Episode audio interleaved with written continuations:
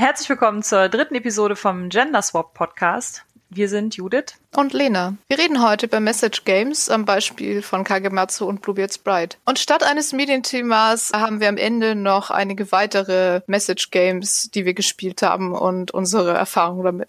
Ja, Message Games. Ich habe schon gehört, das ist so ein Begriff, da findet man gar nicht so wirklich viel zu. Was meinen wir damit? Message Games sind im Prinzip Spiele, die man nicht nur spielt, um Spaß zu haben, sondern auch um was dabei zu lernen, wenn man es jetzt mal so ganz runterbricht auf einen Satz. Also Spiele, die designt wurden, um eine gewisse Botschaft, also Message zu vermitteln und deswegen auch Message Game. Ich winke einfach mal äh, virtuell Gerrit Reininghaus zu, der mir nach dem Panel auf der Feencon schon mal gesagt hat, dass er den Begriff Message Game nicht so richtig gut findet. Ich verstehe auch warum, aber wir haben leider nicht so eine richtige Alternative gefunden, denn Indie Games trifft es auch nicht so richtig. Ich glaube, man kann sagen, alle Message Games sind Indie Games, aber nicht alle Indie Games sind Message Games. Ja. Also Gerrits Argument war ja, glaube ich, so ein bisschen, dass man Leute potenziell damit vergrault, wenn man irgendwie ihnen suggeriert, jetzt kommt was pädagogisch Wertvolles und wir spielen das jetzt hier, um was dabei zu lernen. Das und was er, glaube ich, auch damit meinte, ist, dass man natürlich auch Spaß hat beim Spielen von Message Games. Also, dass man so ein bisschen den Fokus dann darauf legt, dass man sich selbst weiterbildet oder irgendwie sowas und dass das eine irgendwie ungünstige Herangehensweise ist, weil man das ja schon spielt um Spaß dabei zu haben? Im Idealfall auf jeden Fall beides. Ich finde es eigentlich gut, wenn man von vornherein klarstellt, dass es jetzt ein Rollenspiel ist, was ein bisschen anders ist als andere Rollenspiele. Einfach weil man, wenn man jetzt nur sagt, hey, ich habe hier ein lustiges Spiel, lass uns das mal spielen und dabei Spaß haben, vielleicht da ganz falsche Erwartungen weckt an die Spieler. Ich persönlich finde es ganz gut, wenn man vorbereitet ist darauf, dass es jetzt irgendwie ein Spiel ist, was schon eine, eine, Botschaft hat und vielleicht auch sich ein bisschen anders anfühlt am Tisch. Dann kann man nämlich auch sagen, da habe ich keine Lust drauf, möchte ich nicht. Man sollte da vielleicht vorher auch mit der Gruppe drüber reden, dass man das jetzt gerne spielen oder leiten möchte oder mitbringen möchte und dann kann halt jeder entscheiden, ob er Lust darauf hat. Also gerade weil manche Themen vielleicht auch ein bisschen tough sind. Also was Gerrit auch meinte, ist, es gibt halt Spieler, die spielen gerne auch um zu leiden. Also dieses ja so an die eigenen persönlichen Grenzen kommen, im Prinzip auch eine Art Spielspaß sein kann, sag ich jetzt mal in Anführungszeichen. Andere Leute wollen das vielleicht eher vermeiden am Tisch und deswegen sollte man schon vorher, denke ich, auch mit dem Thema was das jetzt gerade behandelt, offen sein und nicht so, hey, Überraschung. Ja, also wir werden ja gleich noch über Bluebeard Sprite reden oder du wirst über Bluebeard Sprite mhm. reden, das hast du ja geleitet. Das wirft ja Themen auf, wie halt wirklich Horror und auch femininen Horror, also so Themen, die sich eher aus den Erlebnissen von Frauen generieren und so eine ganz spezielle Richtung haben. Und ich sag mal so, wenn ich darüber nichts wüsste und würde am Spieltisch damit einfach konfrontiert, weiß ich nicht, wie ich das fände. Ja.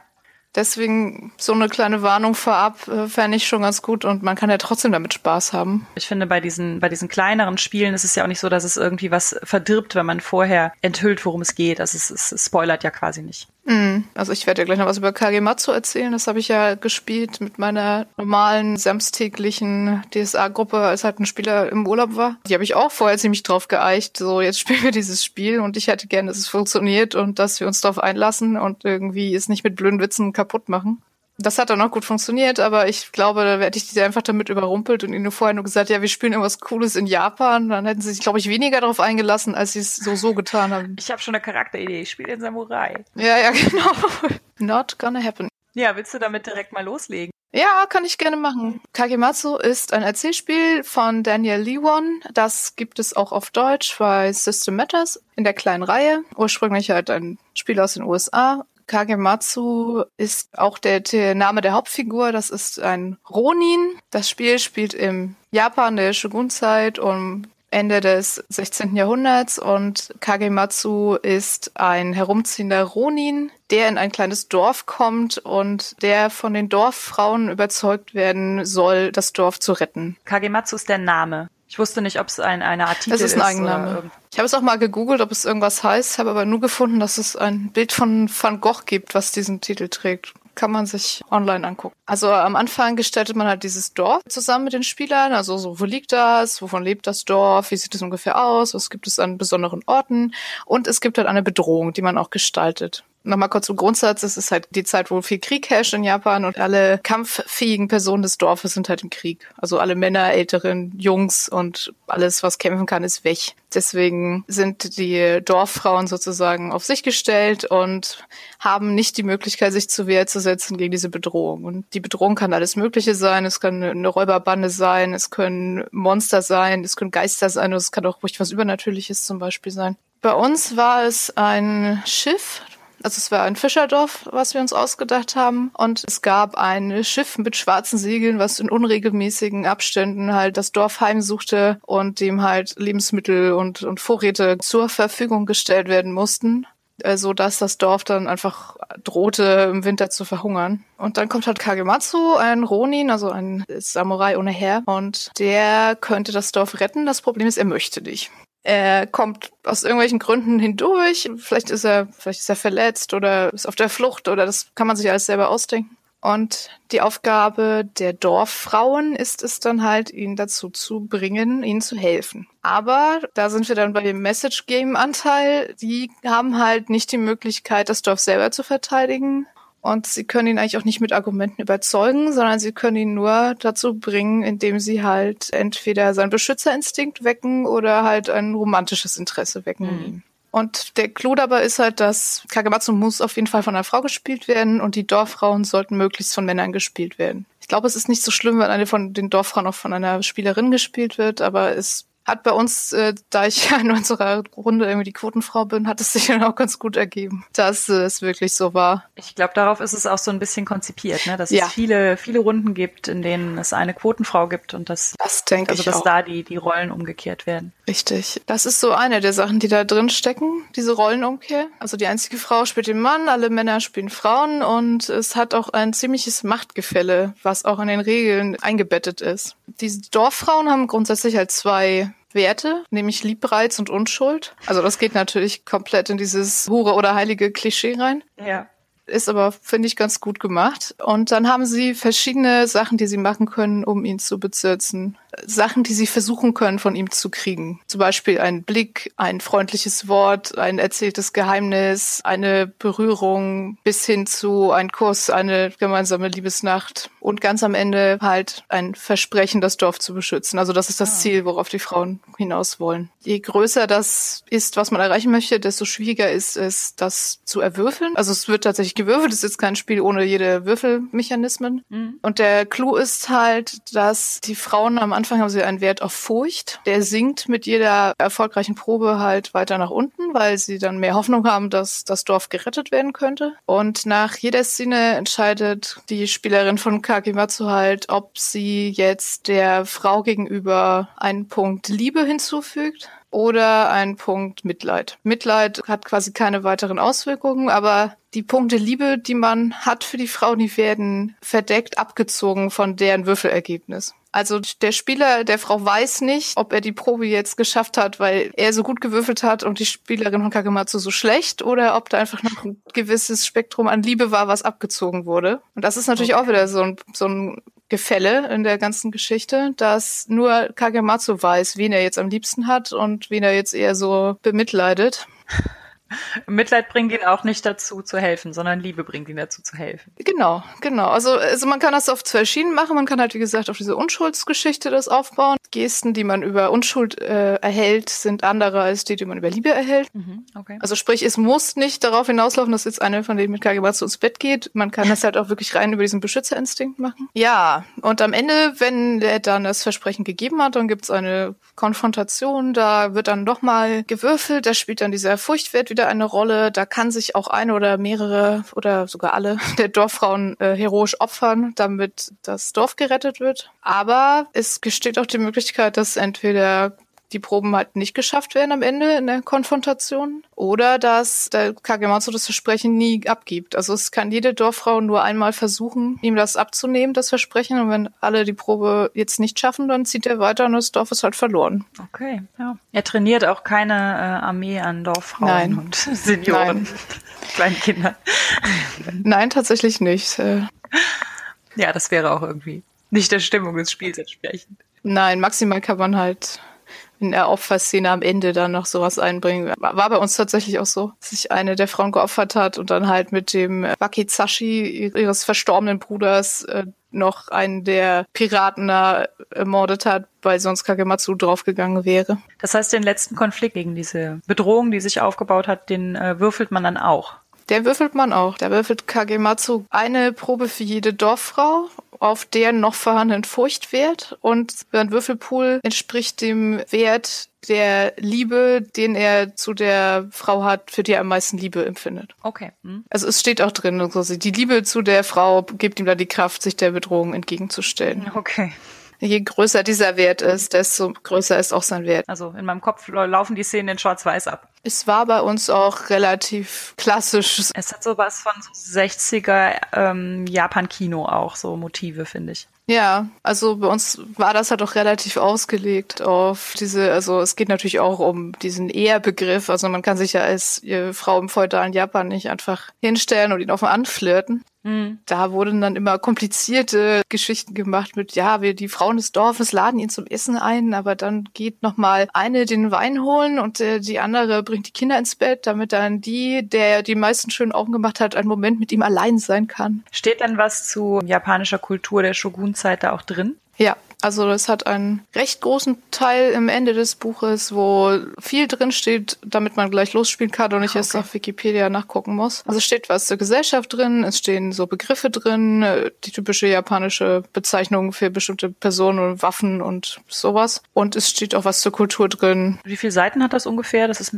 so ein dünneres Bändchen, ne, wenn das aus der kleinen Reihe ist. Ja, also es ist auch eher großzügig gelayoutet. Also es ist überschaubar. Ich habe es ja vorbereitet und es, es lässt sich gut, gut, vorbereiten. Es gibt halt einen Bogen für die Dorffrauen mit äh, allen Aktionen, die sie machen können, drauf. Es gibt einen Bogen für Kagematsu, wo er halt notieren kann, wer jetzt wie viel Liebe und wie viel Mitleid bekommen hat. Also wir haben es gespielt und wir haben, glaube ich, mit allem drum und dran ungefähr vier Stunden gespielt. Also mit der Ausarbeitung des Dorfes, der Bedrohung, bis zur Konfrontation. Ja, ich finde, das ist auch eigentlich so, ein, ähm, so eine typische Länge ne, für die Art Spiele. Also ich will jetzt gar nicht dazu sehr pauschalisieren, aber ich glaube, es ist eigentlich häufig darauf ausgelegt, dass man das an einem Abend spielen kann. Ja, das muss man aber auch. Also dieser Spannungsbogen, der sich da aufbaut, das wäre wie blöd, das zu unterbrechen. Also es gibt noch mehr Regelmechaniken tatsächlich. Also die, die Dorfern haben noch eine weitere Liste an Verzweiflungstaten, die sie machen können, um eine Probe doch noch zu schaffen. Sprich, sie können halt auch noch sowas machen, wie ihn bezichtigen, dass er keine Ehre hat oder sich einfach ausziehen oder wenn sie halt schon mit ihm im Bett waren, ihm weismachen, sie wären schwanger von ihm und so Geschichten. Also all diese ganz typischen, es ist wirklich sehr, also es macht es wirklich sehr gut, dass es so diese typischen Klischee-Geschichten, die Frauen machen, die gar nichts zu sagen haben und nur auf ihre weiblichen Reize sich verlassen können, was die alles machen könnten, um halt diesen Retter des Dorfes dazu mhm. zu bringen, ihnen zu helfen. Ja, ich, ich frage dich jetzt einfach Fragen. Wie seid ihr denn da so reingekommen? Also hat das gut geklappt? Sind die Spieler da auch reingekommen in diese Frauenrollen? Ja, ja, also ich habe natürlich irgendwie vorher erstmal meine kleine Ansprache gehalten. das, also wir haben dann gesagt, es ist ein Fischerdorf und dann haben wir halt überlegt, was könnte es so geben und war dann auch irgendwie kurz bei irgendwelchen Monster aus dem Meer und dann warf einer der Spieler irgendwie Godzilla ein und dann habe ich gesagt, äh, Leute,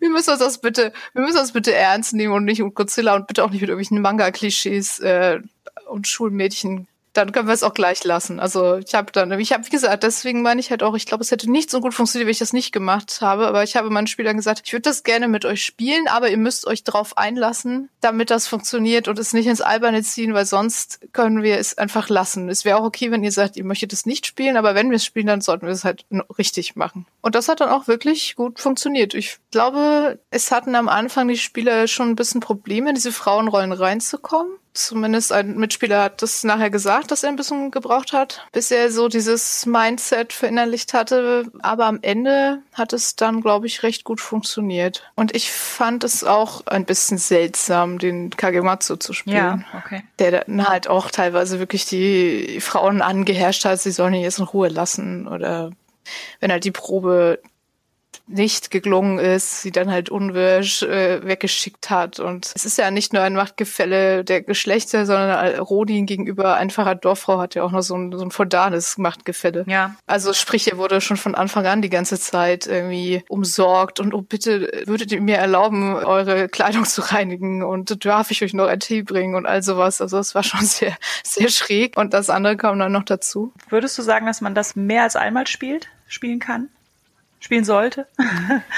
ja, ja, würde ich tatsächlich. Also was ich gemerkt habe beim Spielen ist, dass äh, ich mir zu wenig Gedanken im Vorfeld gemacht hätte, wie Kagomatsu eigentlich mhm. so drauf ist. Also quasi dein Charakter. Ja, ich habe es dann mir so spontan entschieden, welche Aktion der Frauen ich jetzt gut finde und welche nicht. Ich hatte mir natürlich ein bisschen was überlegt zu seinem Hintergrund, warum ist er aus der Armee weg und was ist da passiert. Also das habe ich mir schon überlegt. Aber ich glaube, es lohnt sich, wenn man sich vorher Gedanken dazu macht, was ihn ansprechen könnte. Ob er überhaupt romantisches Interesse hat, ob er eher jemand ist, der halt so einen Beschützerinstinkt hat, welcher Typ von Frau ihm gefallen könnte. Das muss man natürlich jetzt nicht total auf 20 Seiten ausformulieren, aber ich glaube, ich würde es gerne nochmal spielen und mir ein bisschen mehr Gedanken dazu machen. Tatsächlich werde ich es ja nochmal spielen, weil ich es auf der 3W6-Con anbiete. Ja, cool.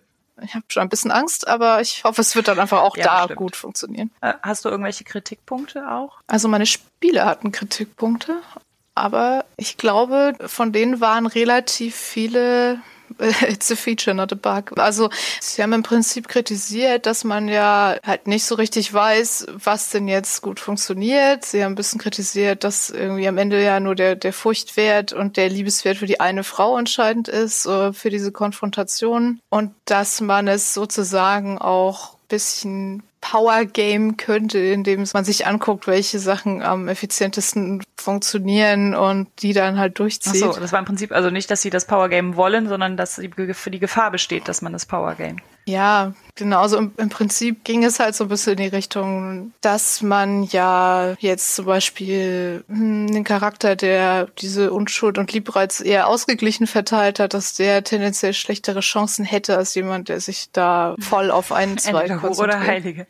Ja, genau. Äh, aber wie gesagt, das sind leider ganz viele Sachen drin, die ich glaube, die sollen einfach so sein. Ich, ich habe auch ein Review gelesen oder einen Spielbericht von einem männlichen Spieler, der zwei Runden gespielt hat, als Dorffrau. Und in beiden Fällen hat es halt nicht funktioniert, dass er derjenige war, der es geschafft hat, diese Romanze anzustiften. Und in beiden Fällen war Kage Matsuhul auch irgendwie gar nicht so zugeneigt, irgendwie was Romantisches zu spielen, sondern wenn dann halt überhaupt eher so ein Beschützerding. Und er meinte, er fand das total frustrierend und hat dann aber nochmal ein bisschen drüber nachgedacht und dann ist ihm aufgegangen, ja, so war das dann wohl für eine Frau in der Zeit, wenn sie jetzt zum Beispiel auch verheiratet wurde an einen älteren, mächtigeren Typen und dann nicht viel zu sagen hatte.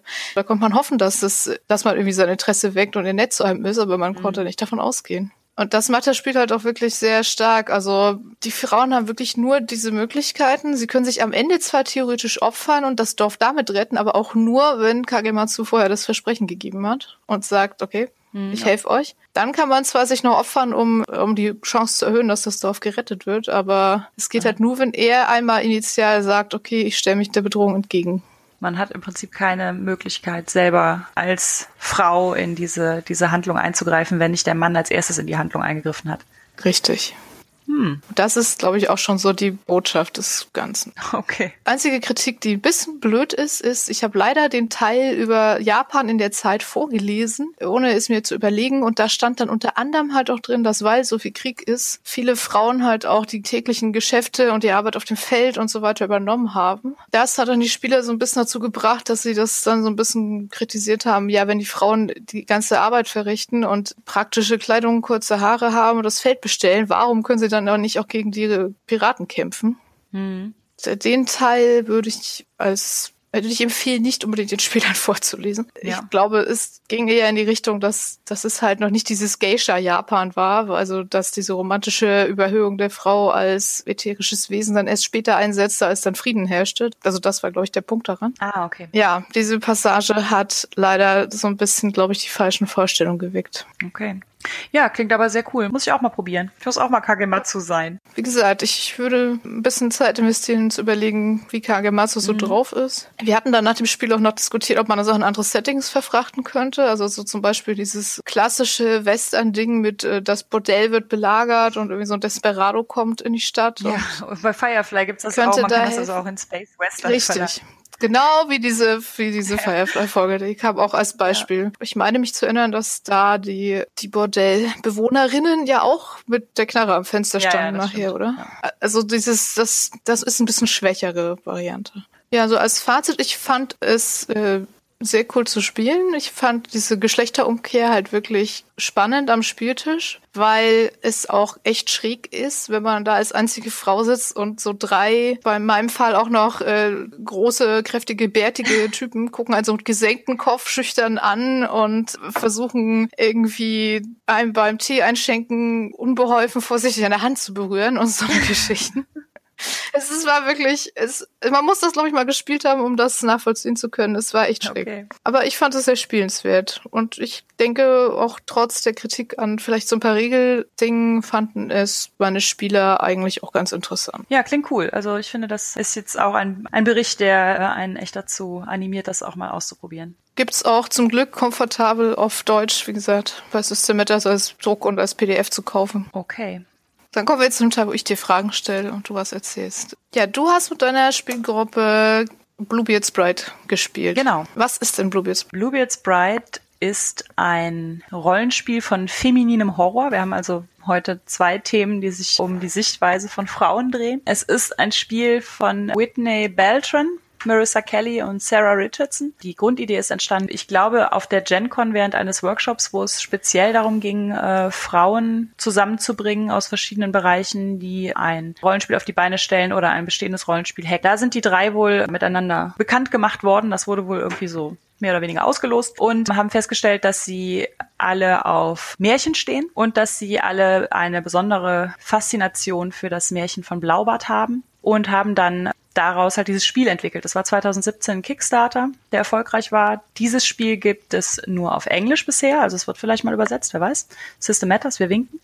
Das heißt, ja, es ist äh, auch nicht dick. Ich weiß jetzt nicht ganz genau, wie viele Seiten es hat, aber man konnte es auch bequem an zwei Nachmittagen äh, durchlesen. Und das Setting dieses Spiels ist eben das Märchen um Blaubart. Erzähl doch noch mal kurz, was das Märchen um Blaubart ist. Beim Märchen heiratet ein Fürst namens Blaubart eine junge unschuldige Braut und sagt dieser am nächsten, am Tag nach der Hochzeit beim Frühstück, ja, ich muss jetzt gerade mal weg.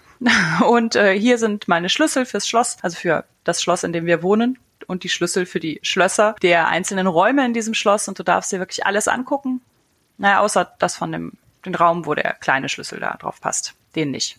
Und dann reist er ab und die junge Frau treibt sich so im Schloss herum und guckt sich alles Mögliche an, aber natürlich ist ihre Neugierde vor allen Dingen von diesem verbotenen Raum gefesselt. Irgendwann hält sie es nicht mehr aus und beschließt da mal einen ganz kurzen Blick hineinzuwerfen, weil danach kann sie sich ja wieder abschließen und so tun, als hätte sie nie etwas gesehen. Und stellt dann aber fest, dass in diesem Raum sich die Leichen der bisherigen Frauen von Blaubart nur so türmen, also Leichenteile, aufgehängte Körper. Der ganze Raum ist voller Blut und als sie das feststellt und erschrocken wieder aus dem Raum rausgehen möchte, sieht sie, dass auf dem Schlüssel, den sie, also diesem kleinen Schlüssel, der in diesem Schlüsselbund war, dass da auch Blut drauf ist. Dann läuft sie natürlich zu irgendeinem Brunnen, um diesen, diesen Schlüssel zu reinigen, aber das Blut geht natürlich erwartungsgemäß nicht ab. Und abends kommt Blaubart nach Hause, möchte seinen Schlüsselbund zurück und stellt dann fest, dass auf dem kleinsten Schlüssel halt diese Blutspritzer drauf sind. Und dann weiß er Bescheid, dass seine junge Braut seinen Angaben nicht gefolgt ist und schleift sie also an den Haaren in eben diese Kammer, schließt die auf mit dem kleinen Schlüssel und fügt sie zu dem größer werdenden Stapel seiner toten Ehefrauen hinzu. Am nächsten Tag titelt die lokale Zeitung etwas von Familientragödie. Okay, und das ist das Rollenspiel. Wie funktioniert das denn so? Ja, ähm, das Interessanteste an diesem Rollenspiel ist, also man spielt ja ein Rollenspiel meistens mit einer größeren Gruppe als äh, zwei Leuten. Das heißt, dann müsste es ja eigentlich mehrere Leute geben, die durch dieses Schloss rennen und verschiedene Türen öffnen. Aber es gibt ja nur diese eine Braut. Deswegen gibt es auch im Rollenspiel nur die eine Braut und die am Tisch sitzenden Spieler, Spielerinnen spielen oder verkörpern Aspekte der Seele dieser Braut. Also da gibt es zum Beispiel die Hexe, ist ein Aspekt der Braut, die ist halt darauf aus, mehr Macht oder irgendeine Form von Magie zu erlangen. Es gibt auch da natürlich die, die Jungfrau, die besonders, wie hatten wir das eben, liebreizend ist und eher auf Harmonie aus. Es gibt die Mutter, die so ein bisschen beschützender Instinkt ist. Fünf an der Zahl, das heißt, man kann es maximal mit fünf Leuten spielen. Es klappt aber auch ab drei aufwärts. Also wir haben es zu viert gespielt, hatten also einen Aspekt erstmal nicht, und zwar die Hexe. Und ja, dann gibt es ein Item quasi, also einen Ring. Und wer den Ring besitzt, das ist der Ehering der Braut, der kann die Handlung der Braut kontrollieren. Gespräche unter den Aspekten sind aber jederzeit möglich und auch bestimmte Aktionen können die Aspekte machen, auch wenn sie gerade nicht über den Körper der Braut regieren. Und dann fängt das Rollenspiel halt genauso an wie das Märchen. Man befindet sich im was weiß ich, beim, beim Frühstück mit dem Grafen und er sagt einem, dass er jetzt gedenkt, das Schloss zu verlassen, übergibt einem diese Schlüssel und ja, ab da geht man mit der Braut und ihren seelischen Aspekten von Raum zu Raum. Und dabei gibt es den Spielleiter, die Spielleiterin, die in diesem Fall The Groundkeeper heißt und die sich die Räume hoffentlich relativ spontan ausdenkt. Also das ist eigentlich so ein bisschen das Ziel, dass man das tut, dass man die auch die Ideen der der Spieler aufgreift und daraus einen Raum nach dem anderen strickt. Dabei sammelt sich ein, eine Art Counter an. Wenn dieser Counter voll ist, dann kommt Blaubart nach Hause, beziehungsweise man steht erst vor dieser letzten Tür und hat diese unbezwingbare Neugierde. Blaubart kommt natürlich dann auch nach Hause und wird erkennen, ob man in den Raum gegangen ist, ob man durchs Schlüsselloch geguckt hat oder ob, ja, ob man andere Entscheidungen getroffen hat zu laufen oder Leute zu mobilisieren. Wenn ich mich recht erinnere, hat jeder Raum ein Thema und jeder Raum konfrontiert die Braut mit so Hinterlassenschaften einer anderen Braut. Also es ist tatsächlich so gedacht, dass man aus verschiedenen Themen, die für das Leben einer Frau jetzt im klassischen Sinne wichtig sind, eins auswählt, was in diesen Raum passt. Also das äh, kann sowas wie Mutterschaft sein, Sexualität, Religion. Dann hat der Raum am besten halt einen also der, der, der ist ja irgendwas, also was weiß ich, ein Raucherzimmer, ein Abtritt, ein Badesaal. Wir hatten auch ein Bootshaus. Man kann sich da ja alles Mögliche ausdenken. Ein Altersspeicher, ein äh, Schreibzimmer oder sowas. Das kann man von dem Spieler abhängig machen oder sollte man von dem Spieler oder der Spielerin abhängig machen, die äh, den Ring gerade hat, also die dadurch auch entscheidet, welchen Schlüssel die Braut benutzt, um die Tür aufzuschließen. Dann lässt man die Spielerin oder den Spieler erst beschreiben, wie der Schlüssel aussieht und beschreibt dann darauf aufbauend, zu welcher Tür er passt. Also im Prinzip kommt der Impuls vom Spieler, von der Spielerin. Der Groundkeeper versucht dann halt darauf aufbauen, den Raum dazu zu gestalten. Dann ist in dem Raum auch noch etwas aus der Vergangenheit von Blaubart beziehungsweise von einer seiner Frauen. Das ist in irgendeiner Weise übersinnlich, weil es ist ja ein Horrorspiel. Der Raum hat eine Hinterlassenschaft, aber diese Hinterlassenschaft hat irgendetwas, die Spieler auch irgendwie seelisch packen sollte und was auch die Braut wahrscheinlich erschüttern wird. Kannst du mal ein Beispiel geben, wie einer von den Räumen so aussah bei euch zum Beispiel? Ja, wir hatten zum Beispiel ein Raucherzimmer. Das war so, ja, ganz opulent und tolle Ohrensessel und sowas.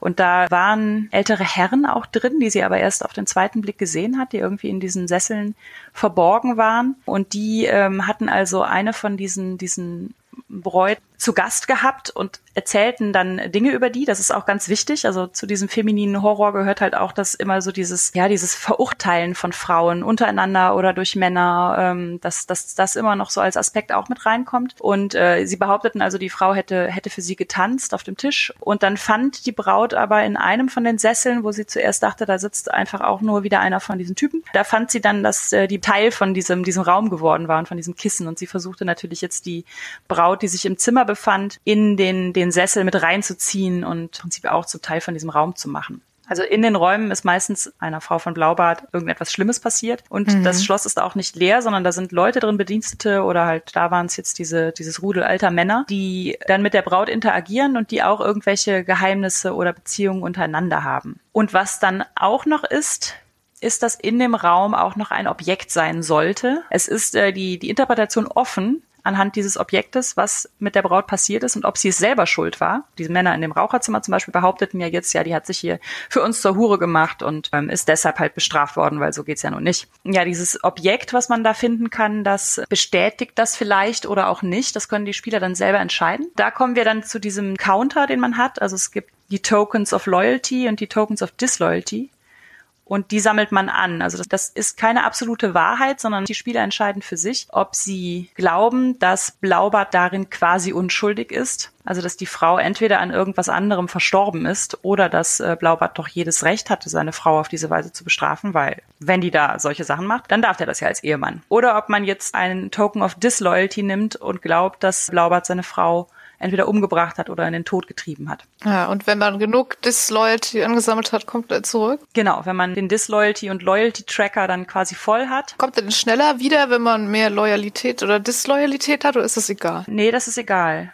Ich glaube, man muss ah, okay. fünf Tokens of Loyalty oder Disloyalty ansammeln und dann äh, steht man vor dieser letzten Tür und stellt diese Entscheidung. Und dann hängt das von denen ab, ob man da reingeht oder? Ja, genau. Je nachdem, was man voll hat. Also bei meiner Gruppe, die hatten tatsächlich Loyalty voll. Die standen dann nachher vor der Tür. Wenn man Disloyalty voll hat, kann man eventuell andere Sachen machen, die aber nicht notwendigerweise, ich möchte das aber auch gar nicht spoilern, die nicht notwendigerweise effektiver sind als das Durchgehen durch die Tür. Das ist auch so ein ganz wichtiger Aspekt dieses Spiels, dass man vermittelt bekommen soll. Ich glaube, das macht es relativ ähnlich zu Kagematsu, dass dein Handlungsspielraum in dieser, bei diesen Themen, die das, dieses Spiel darstellt, relativ beschränkt ist. Ja, es gab, es gab ja auch dieses Interview bei 3W6, ne, mit Sarah. Richardson. Mhm wo sie auch sagte, dass viele Spieler dann halt sagen, warum kann ich denn jetzt nicht irgendjemand hauen oder die Tür aufbrechen oder aus dem Fenster klettern und das ist halt definitiv nicht geht. Also genau. Das ja. Ist ja auch wieder sehr ähnlich, ne, dass man ganz wenig Optionen hat. Ja, man kann keine Möbel in äh, Waffen umwandeln. Und man kann auch, selbst wenn man einen anderen Ausgang hat, kommt alles doch immer wieder auf Blaubart zurück. Also man kann sich seinem Griff eigentlich nicht entziehen. Das ist sehr düster, aber das ist ja auch düster. Also dieses ganze Märchen ist düster und dieses ganze Setting mit der jungen Frau, die noch überhaupt nichts von ihrem neuen Leben als Braut, also sie kommt auch aus ärmlichen Verhältnissen, die noch nichts von ihrem Leben an Blaubarts Seite weiß und dadurch diese Zimmer irrt und auf Leute stößt, die ihr nicht unbedingt wohlgesonnen sind, das ist natürlich auch sehr düster und da passt das Ende auch zu. Also ich glaube, es gibt keine Möglichkeit bei diesem Spiel ein Happy End zu haben. Ja,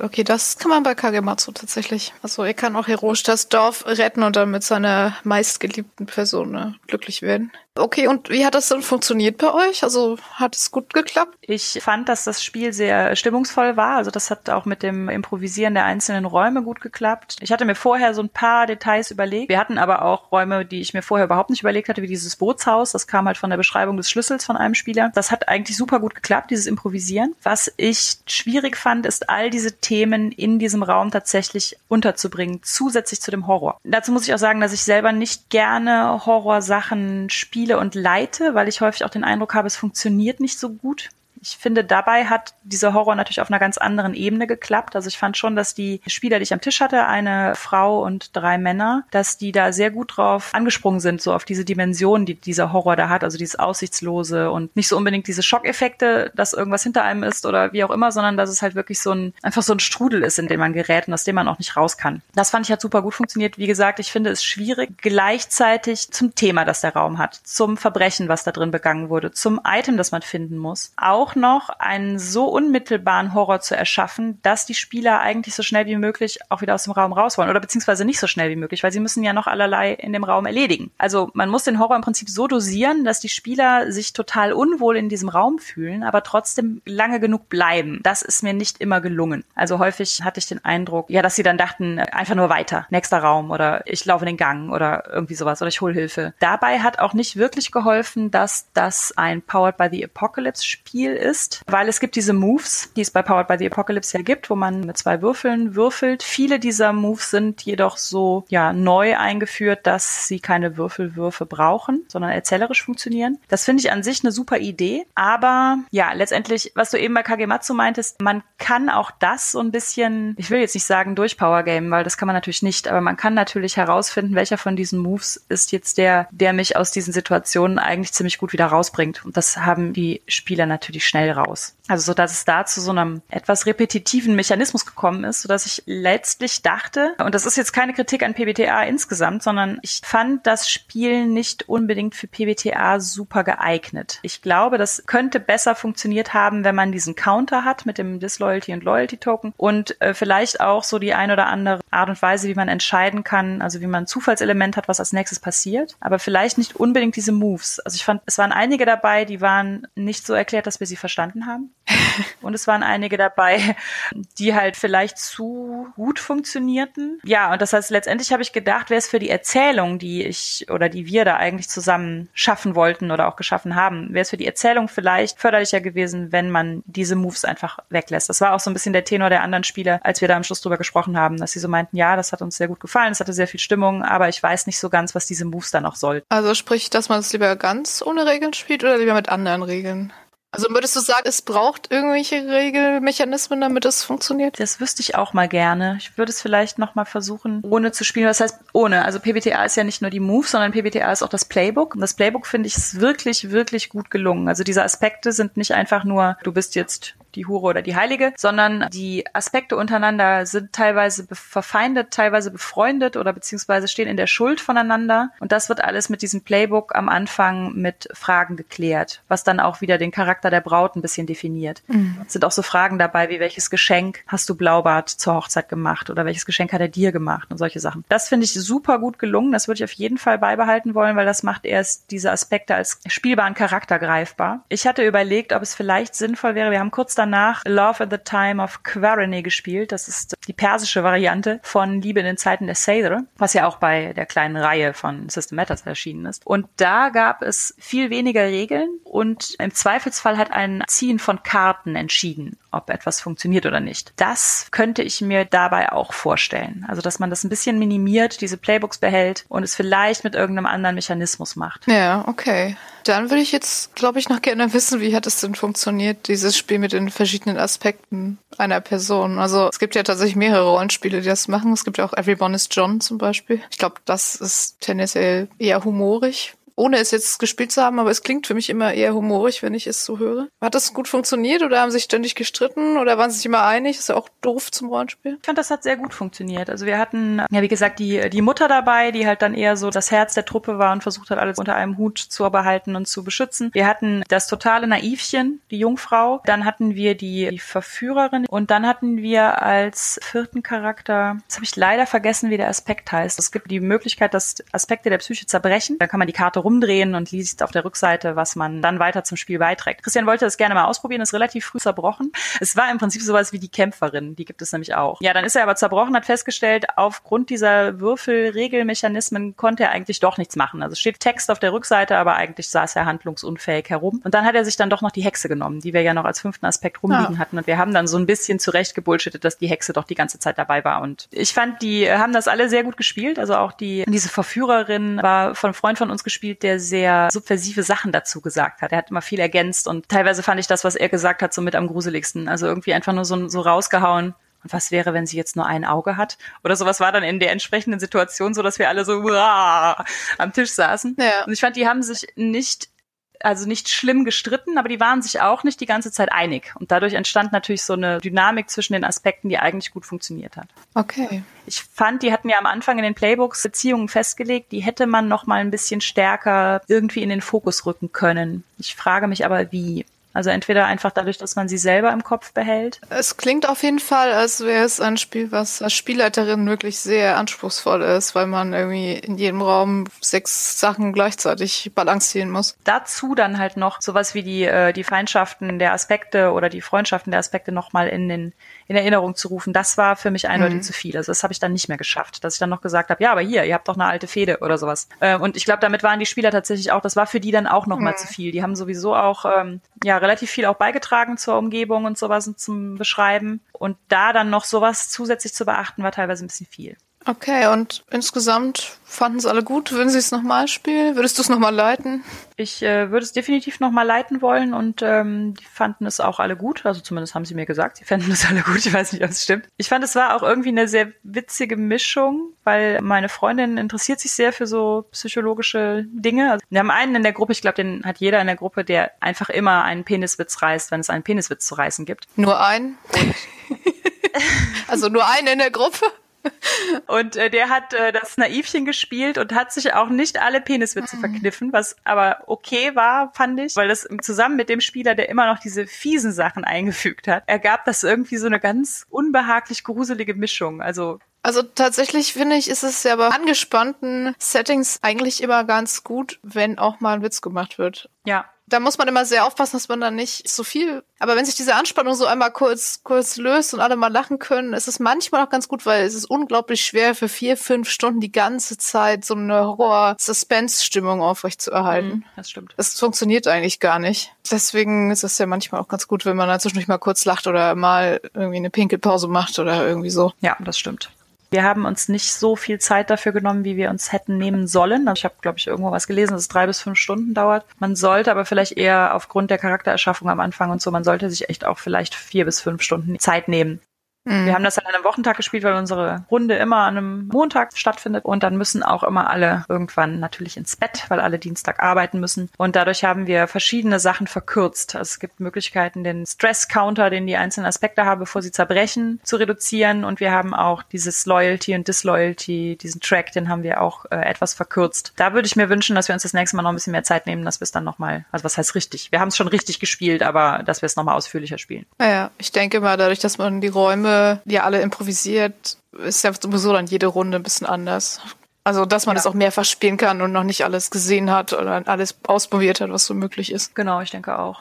Tatsächlich habe ich gerade auf unserem schlauen Zettel noch eine Frage zu Message Games insgesamt gefunden. Die können wir vielleicht noch mal am Ende einbringen, nämlich die Frage: Kann man daraus etwas fürs eher normale Rollenspiel mitnehmen. Ich fange mal mit was ganz Profanem an. Bei uns in der Runde finden wir eigentlich nach wie vor cool, wenn viele Sachen zu so einem Gesamtkosmos dazu kommen. Und wir haben das bei Bluebeard's Bride so gemacht, dass das äh, im Prinzip eine Geschichte war, die an einem Lagerfeuer erzählt wurde in unserer Scherbenland-Kampagne. Das war also quasi ein Abend, den haben wir zwischengeschoben zwischen zwei Scherbenland-Abenteuer, die wir spielen. Und, äh, wir hatten in dem Abenteuer davor etwas, das ein ganz ähnliches Setting hatte, also auch einen sehr mächtigen Voivoden, der sich immer wieder neue Bräute einbestellte. Und äh, dann wurde das quasi so ein bisschen als ja eine Geschichte von dessen Vorfahren erzählt. Das war jetzt total profan und überhaupt nicht pädagogisch wertvoll, aber das fand unsere Runde eigentlich total cool. Ja, finde ich aber auch gut, wenn man das so einbettet. Ich habe ja auch neulich mal über Ten Candles diskutiert und da sterben am Ende ja immer alle.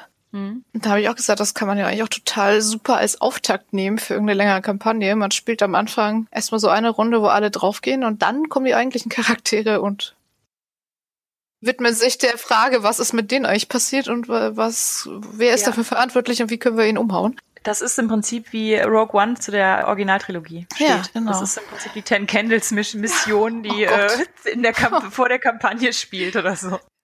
Ja. ja, genau, genau das.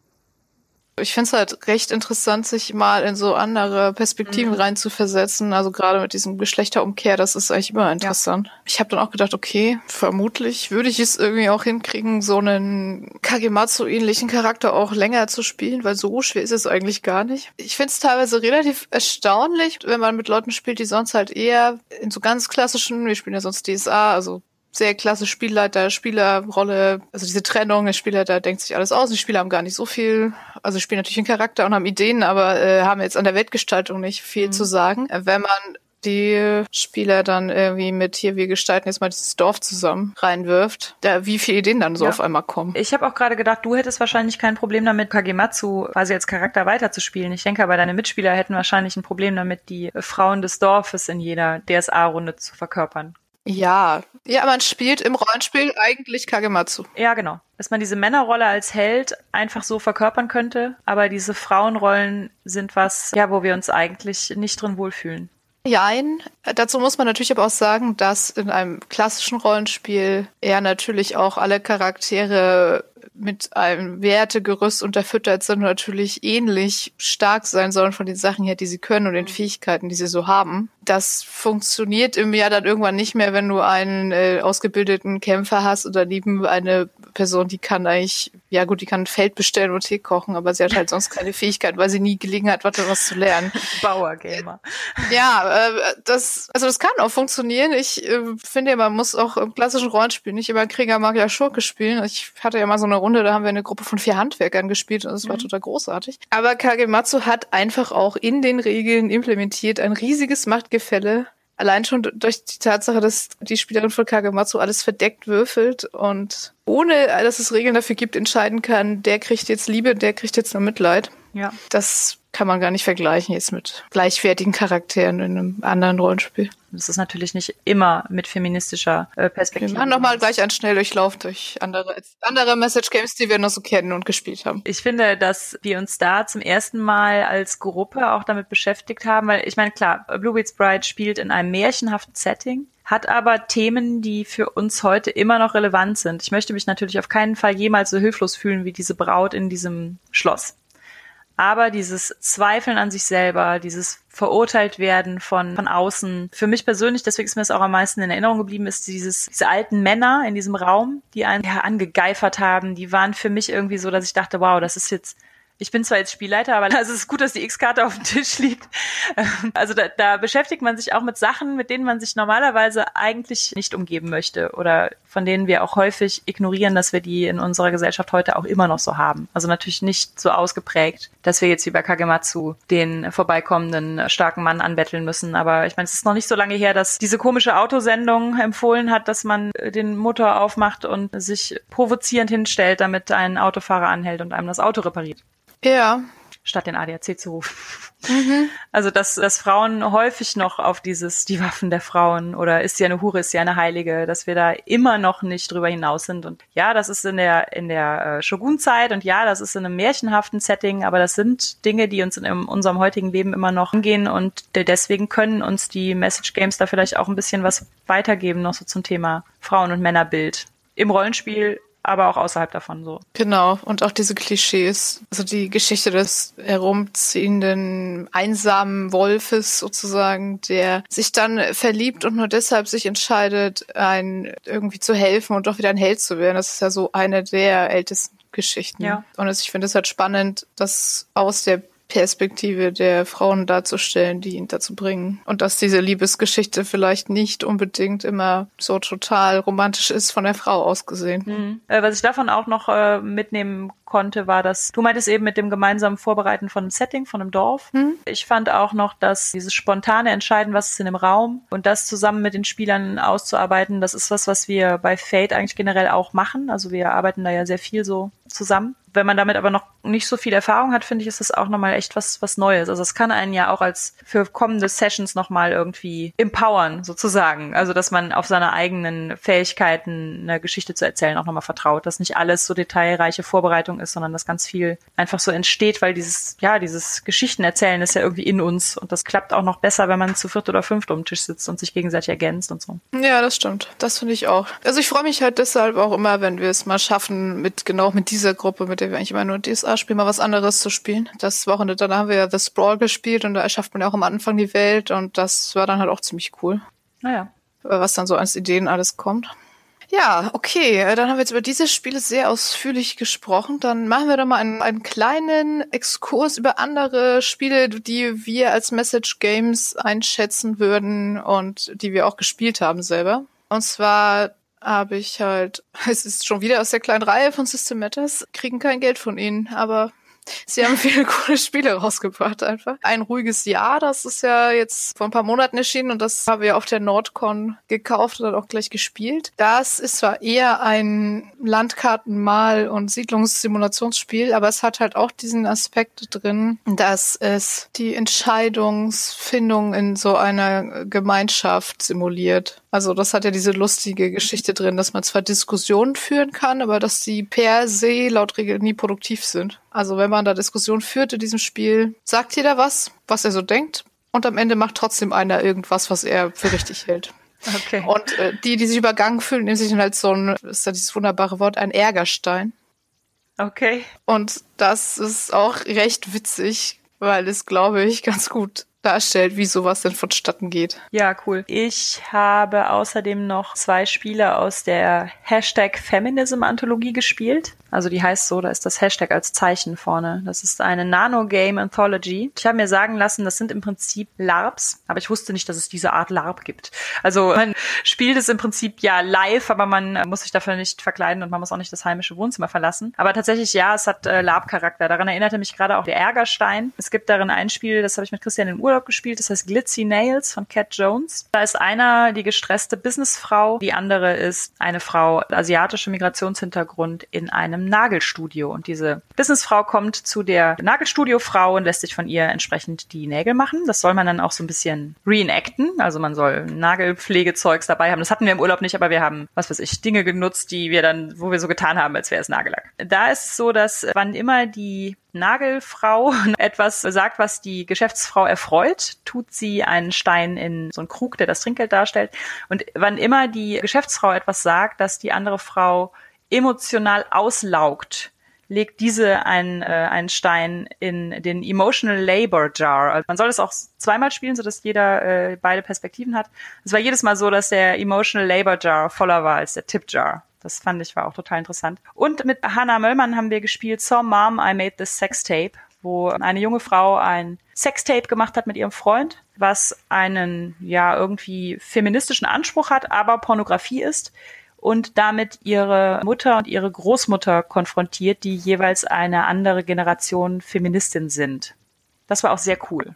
Das klingt, als sollte man darüber ein bisschen was wissen, welche Generation von Feministen es gibt. Oder wird das klar aus dem Spiel? Oder? Die, die Spiele sind alle sehr kurz beschrieben. Das sind DIN A4 Heft, das äh, ja noch nicht mal 100 Seiten hat, aber halt 34 Nanogames enthält. Das war für uns okay, von dem, was äh, über die Mutter und über die Oma da drin stand, das zu spielen. Mm, also man okay. musste jetzt keinen äh, und da gibt es dann auch Regeln oder diskutiert man einfach es aus? Wir hatten Karteikarten, auf denen unsere drei Grundargumente drauf standen. Und wenn wir die gezeigt haben, mussten alle anderen zuhören. Ah. Das klappt aber immer nur einmal. Auch nicht schlecht. Und die sind halt auch alle zeitlich sehr begrenzt. Das heißt, die kann man auch einfach mal spielen. Also das dauert keine drei bis fünf Stunden, sondern die kannst du halt in einer Stunde mal spielen, wenn du Lust hast. Cool. Genau, ich habe dann noch, ist auch schon ein bisschen länger her, Winterhorn gespielt. Da, ich glaube, da jetzt ganz viel dazu zu sagen, also den, den Rahmen hier irgendwie sprengen, aber es ist im Prinzip ja dieses Spiel von Jason Morningstar, was ja auch gezielt so eher in Richtung Rollenspiel zur politischen Bildung geht. Man spielt da halt Regierungsmitarbeiter und Polizisten, die versuchen, eine Aktivistengruppe namens Winterhorn hochzunehmen, zu infiltrieren und letztendlich durch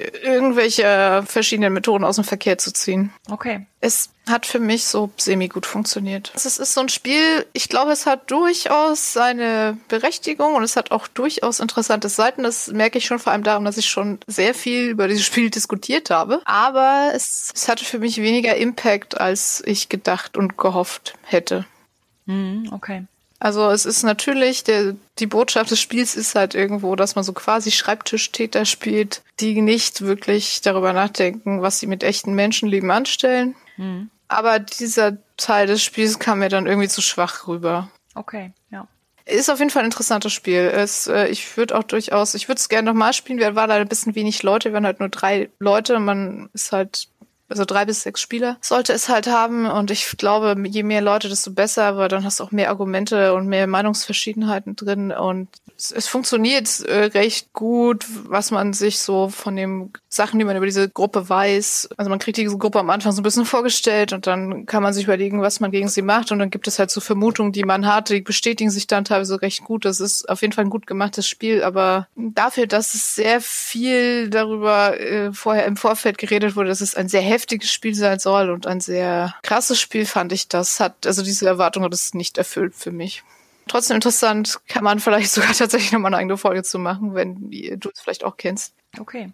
Wir haben jetzt ganz viel über Spiele geredet mit so eher feministischem Hintergrund und vielleicht können wir tatsächlich nochmal eine Folge machen zu Spielen mit queerem Content. Fände ich total gut. Dann erzähl uns doch einfach zum Abschluss, wir haben jetzt schon ziemlich lange geredet, einfach mal, was so dein Fazit ist generell zu Message Games.